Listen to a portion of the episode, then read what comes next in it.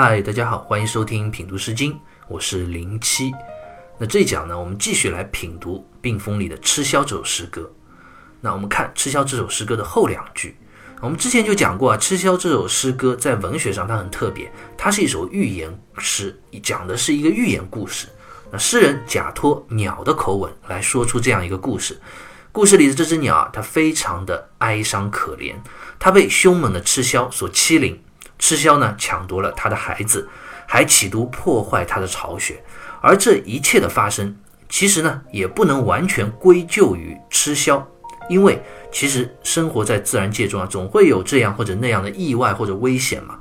所以这只鸟，它就在诗歌我们之前读过的第二段里，就道出了其中的原因。对于这样一番悲惨的遭遇和结局，他自己也有很大的责任。那就是他没有提前做好该做的准备工作。如果早早的把巢穴筑得结实牢固，修补的没有缝隙，那也就不至于被吃枭钻到空子了，也不至于让自己的巢穴也被破坏。那面对如此不幸的遭遇，这只鸟除了去追悔莫及，当下又是一番怎样的状态呢？我们接着来看诗歌的第三段：鱼首结局，鱼所啰图。鱼所续租，鱼口足徒，曰：“鱼未有世家。”这只鸟在第三段里就开始描写起自己当下的状态了。鱼首拮据，那拮据这两个字啊，是指鸟类啊，它的爪子因为过于劳累而伸展不灵活的这种状态。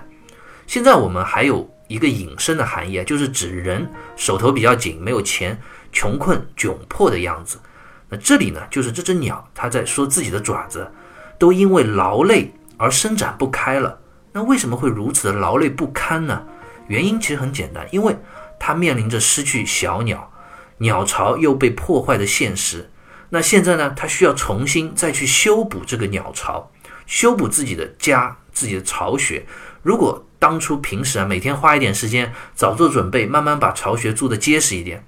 这样也不会如此劳累了。偏偏是因为他之前不去做好这些日常的准备工作，现在巢穴被毁了，再去突击的重建它，当然是因为所有的工作都被一下子挤在了这一时一刻，才会如此的辛劳，累得自己的爪子呢都舒展不开了。那他是怎么去重建他的巢穴的呢？鱼所啰图，这里的啰字啊，它是一个动词，它原本是指我们手啊。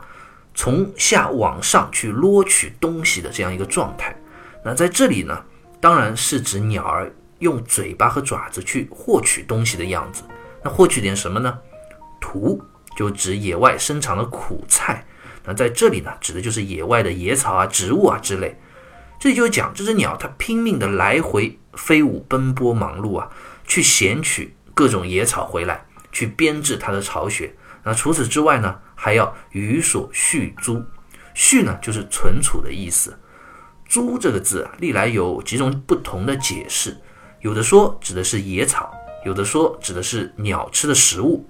反正不管何种理解，这里其实都是讲这只鸟，它除了要修补已经破损的鸟巢，还要抓紧去存储各种草料食物。就是因为这么一番紧急突击的忙碌啊。它除了自己的爪子已经疲倦的伸展不开了，连自己的嘴啊，也因为一直不停的衔取各种野草食物，而且啊，还用来去修补自己的巢穴。我们知道，鸟修补巢穴都是用嘴巴咬着这些草啊，然后慢慢的把它编织起来的嘛。就是因为这么多的这些工作，忙碌的工作，它搞得自己的嘴巴也因为这样。变得伤痕累累，所以诗歌接下来的一句就讲“鱼口足徒”，足呢就指最后最终的意思，图字啊是指受伤得病的这样一个含义。我们看，为了要亡羊补牢嘛，急迫的去修补自己损失的这一切，那这只鸟儿已经是辛苦如此啊，但是结果如何呢？曰于未有世家，这个曰字啊，在这里是一个发语词，也有读作欲的。它表示语气和感叹，它没有实际的含义。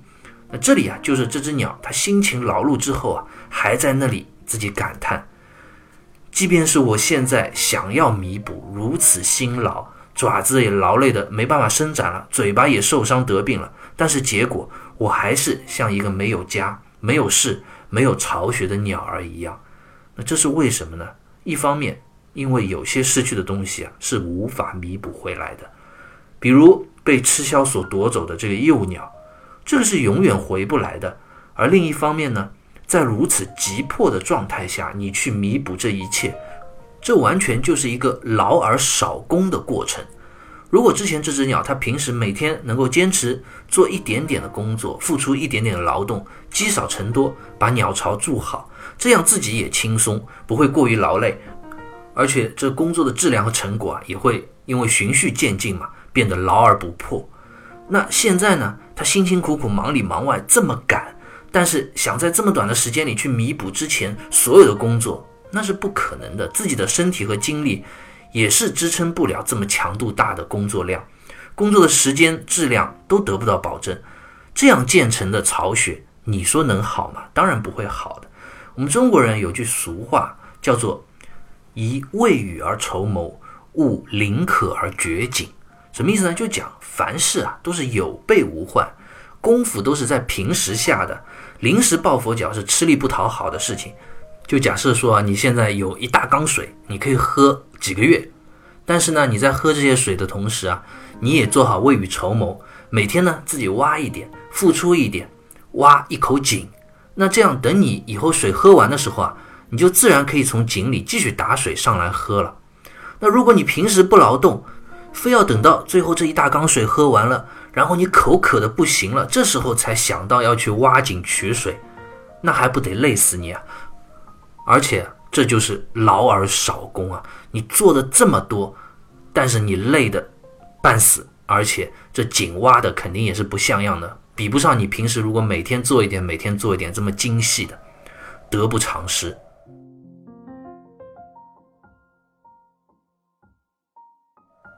那我们刚刚读了诗歌第三段，这只鸟其实是描写了他自己在亡羊补牢，想要弥补损失的这样一个辛苦不已，但却又劳而少功的现实状态。那接下来诗歌的最后一段，这只鸟啊，则是完全在哀叹自己当下的悲伤的悲惨的处境了。雨雨悄悄，鱼尾潇潇，鱼是翘翘，风雨所飘摇。鱼为音萧萧，雨雨悄悄啊，这个“悄”字啊，通“桥”，也就是左边的这个言字旁改成火字旁，那表示被火烧过一样焦头烂额的这种状态。这里就是指这只鸟儿，它在哀叹：如今啊，我的羽毛也失去了光泽嘛，就像被火烧过那样枯焦。鱼尾萧萧，萧萧二字啊，是指羽毛稀疏的状态。它的尾巴呢？也忙得都秃了毛了。那《毛氏正解》里就讲：“手口既病，鱼尾有沙闭，言以劳苦甚。”意思就讲这只鸟真的是劳苦已经至极。刚刚已经讲了自己的爪子和嘴巴因为劳作而受了伤，那现在呢，连翅膀和尾巴上的羽毛啊都失去光泽了，枯焦稀疏，完全就是一副狼狈不堪、困苦不已的状态。那如果真的你这么辛苦可以换来丰硕的劳动果实，那就算了。但事实上，他辛辛苦苦赶着建筑的这个巢穴呢，于是翘翘，风雨所飘摇。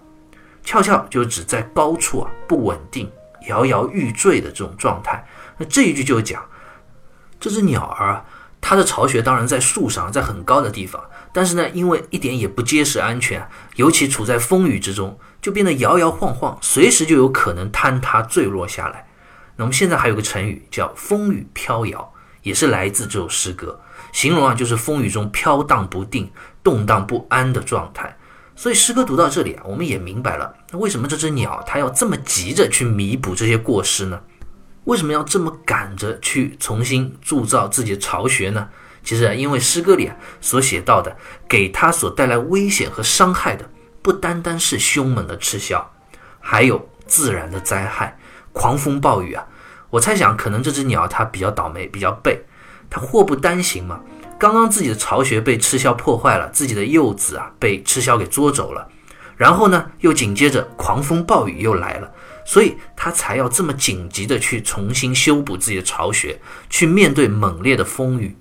而事实上呢，在这么短的时间里，就算你再怎么辛苦奔波，建成的巢穴啊，也不可能是固若金汤、牢不可破的，只能在风雨中这样摇摇欲坠、飘忽不定。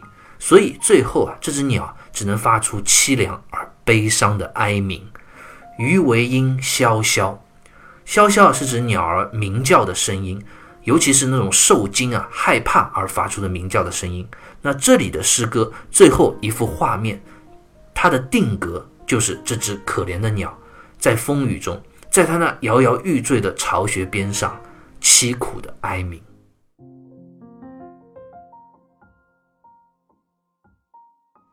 吃枭》这首诗歌啊，读到这里就已经读完了。这是一位诗人假托鸟儿的口吻讲出的一个寓言故事。我们在上一讲就讲过，何为寓言？寓言的寓就是寄托的意思嘛，就是作者将自己心中要表达的思想，通过这只悲惨凄惨的鸟儿的口吻表达出来，说出了一个意味深长的道理，给我们读者以启示。那往往这样的故事啊，都带有劝诫的性质在里面。那赤霄这样一个寓言故事，他到底想要告诉我们读者一个怎样的道理呢？要劝诫我们什么呢？我想这个道理通过我们的品读之后啊，就非常简单，我们一定能够明白，那就是凡事要居安而思危，要有备则无患。我们的人生其实和诗歌里的这只鸟一样，一定不会是一帆风顺的，总会遇到各种各样的挫折和灾难。这样的挫折和灾难。有的是别人带着敌意、不怀好意主动冲着你来的，就比如诗歌里所描写这只凶猛的吃枭；而另一些挫折和灾难呢，它是自然或者意外发生的，就比如说诗歌里所写到的狂风暴雨。不管是前者还是后者，只要我们能够提前做好充足的准备，在大多数的情况下，大部分的挫折我们都是可以能够通过自己的努力去化险为夷。去应对、去化解的，那千万不能像诗歌里的这只鸟一样，平时不做好准备，得过且过。那当挫折和灾难来临的时候啊，就完全失去了抵抗的能力，只能在风雨中凄惨的哀鸣。《礼记·中庸》里就有这样一句话，说：“凡事预则立，不预则废。”就告诉我们要做任何事情，或者面对任何事情，如果我们有预先充足的预判和准备。未雨绸缪，虽然我们说不能保证每一件事情我们最终都能成功了，但是我们至少有一个成功的坚实的基础。如果没有提前的准备，那就没有了这样的基础，任何事情啊都绝对不可能成功的。我们现在常说一个词啊，就是拖延症。啊，诗歌里的这只鸟啊，我想就是一只有拖延症的小鸟。原本它有大把的时间可以去未雨绸缪，可以每天只要付出一点点的努力。就能把自己的巢穴筑得结实又安全，但是呢，他却没有这么做，非要等到灾难来临了，吃枭来攻击他了，暴雨来临了，才去亡羊补牢。最终呢，自己劳苦万分，却劳而少功，于事无补。我想，这就是诗人想通过吃枭这样一首寓言诗所要告诫世人的深刻道理。好，关于吃枭这首诗歌，我们就先聊到这里。下期再会。